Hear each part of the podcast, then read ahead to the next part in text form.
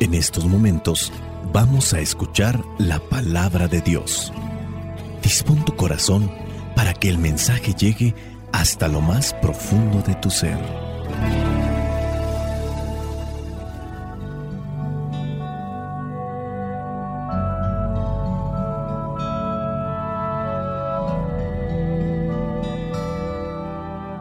El Evangelio que la iglesia nos presenta para el día de hoy corresponde a Juan, capítulo 5, versículos del 31 al 47. Dice así, Si yo diera testimonio en favor mío, mi testimonio no valdría como prueba, pero hay otro que da testimonio en favor mío, y me consta que su testimonio sí vale como prueba. Ustedes enviaron a preguntarle a Juan y él dio testimonio a favor de la verdad. Pero yo no dependo del testimonio de ningún hombre. Solo digo esto para que ustedes alcancen la salvación. Juan era como una lámpara que ardía y alumbraba, y ustedes quisieron gozar de su luz por un corto tiempo.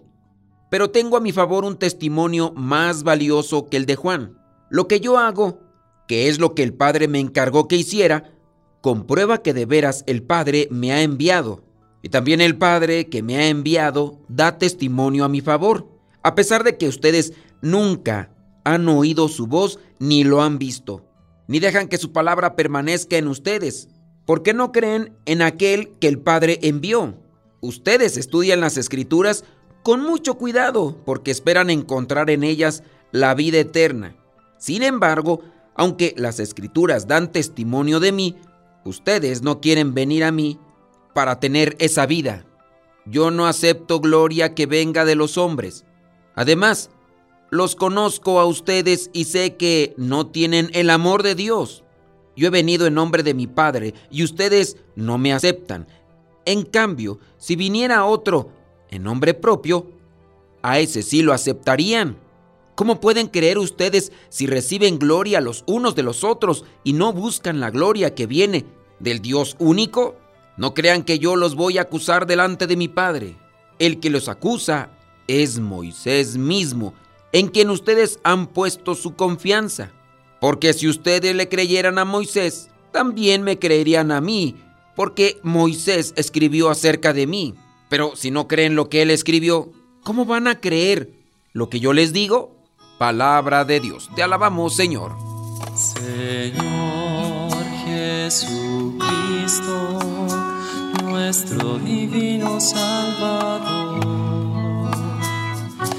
Gracias te damos por tu infinito amor. Te escuchamos en la palabra te recibimos y adoramos en la Eucaristía. Te servimos en los hermanos.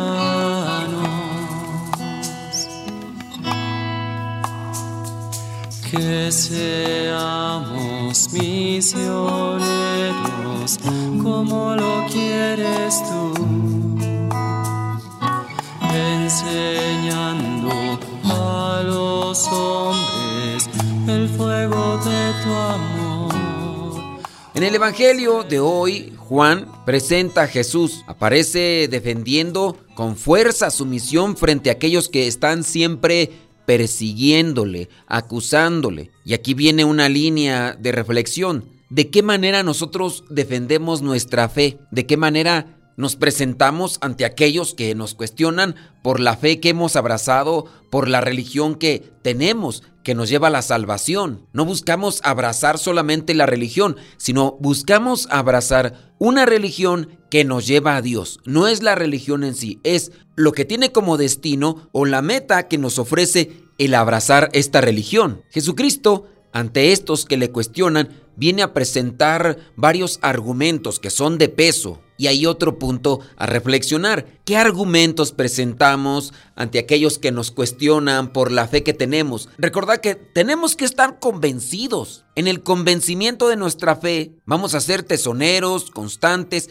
perseverantes. Si no estamos convencidos, a veces sí, a veces no. Y cuando nos toque dar a conocer o dar una respuesta de nuestra fe, no vamos a tener argumentos o no vamos a tener bases firmes. No es cuestión solamente de enojarse, gritar y reclamar. Ahora es dar fundamento de nuestra fe. Los argumentos que presenta Jesús ante estos cuestionamientos son, primero, el testimonio de Dios, su Padre. También presenta el testimonio de Juan el Bautista. También presenta lo que dijo Moisés. Y por último, viene a ser el testimonio de las mismas obras que realiza en apoyo de su mensaje. El testimonio de Moisés, que incluso Jesús mismo ya había hablado proféticamente de él. Incluso les cuestiona, ustedes que escudriñan también las escrituras, se darán cuenta que ahí Moisés habla de mí. Los argumentos que presenta son entendibles para quien escudriña las escrituras. A nosotros también nos hace falta escudriñar o estudiar las sagradas escrituras. No solamente aprendernos los pasajes de memoria, sino reflexionar y profundizar en ellos. Hay muchos cristianos católicos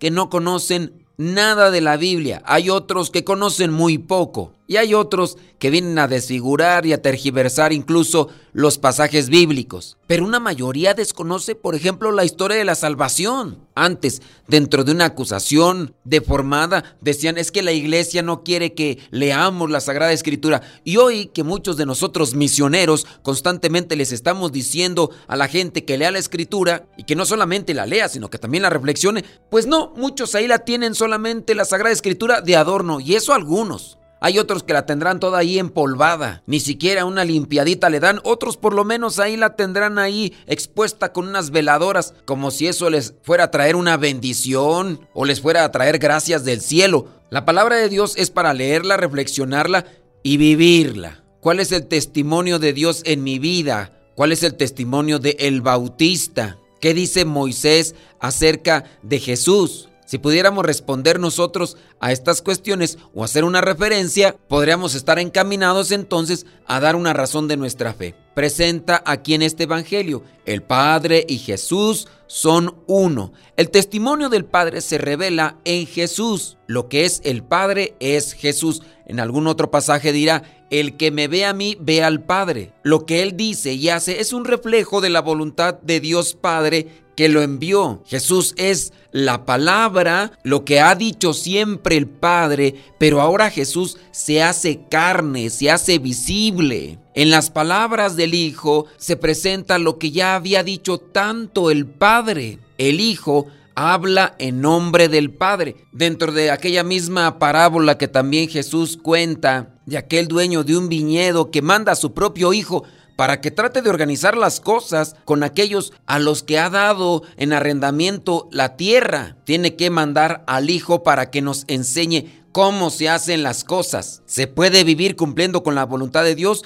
Es muy complicado. No, Jesús lo vivió. Jesús asumió toda la cuestión de la humanidad menos el pecado. Tentaciones tuvo. Las tentaciones no necesariamente vienen a ser algo malo, pero las tentaciones nos pueden llevar lejos de Dios. Por ejemplo, el hecho de que el diablo se le presentara y le dijera que convirtiera las piedras en pan, eso como tal no era un pecado, no es una acción que se condene ante Dios. Pero Jesús está para cumplir con la voluntad de Dios, no con la voluntad del diablo. Es ahí donde a veces no entendemos lo que Dios quiere. Jesús nos da a entender que lo que nosotros tenemos que vivir es la voluntad del Padre, la voluntad de Dios, y no hacerle caso a nuestros caprichos, a nuestros gustos, a nuestras pasiones desordenadas, sino a lo que quiere Dios. Después Jesús también habla de Juan el Bautista, la autoridad profética.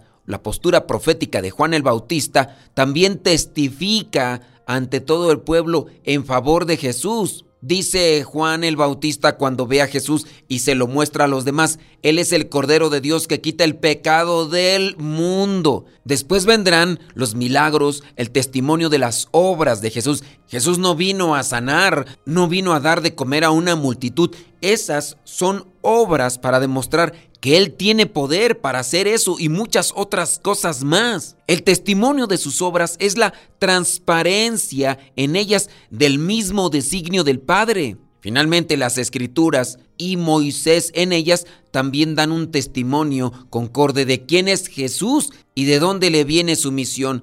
De hecho, vamos a mirar a Jesús y a Elías acompañando a Jesús en el momento de la transfiguración. Moisés liberó al pueblo de la esclavitud en la que estaba en Egipto. Jesús viene a liberarnos de la esclavitud del pecado y vamos a quedar libres o vamos a quedar liberados en la medida que sigamos sus pasos. Solo los que se encierran en sus propias ideas humanas y no se abren al mundo de la fe son los que rechazan cualquier otro testimonio que pueda suponer una presencia de Dios en medio de su vida. Si se excluye a Dios de nuestro horizonte, es evidente que no se puede percibir sus huellas en nuestra historia de cada día. Y no se puede percibir ni a Jesús ni su mensaje. Y a su vez esto no nos dirá nada a nosotros porque estamos buscando otras cosas. En el Evangelio comprobamos que ni siquiera Jesús, el Hijo de Dios, da testimonio de sí. Jesús da testimonio del Padre, realiza las obras del Padre.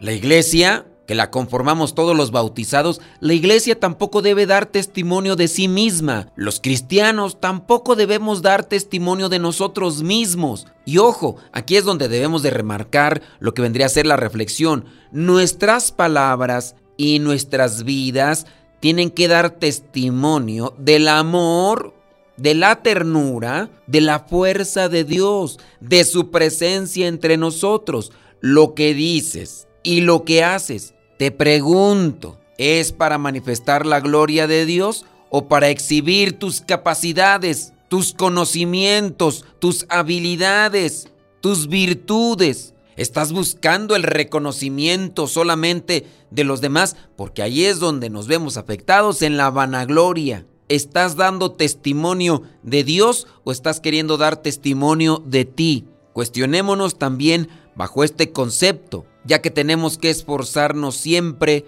en dar lo que Dios hace en nuestras vidas.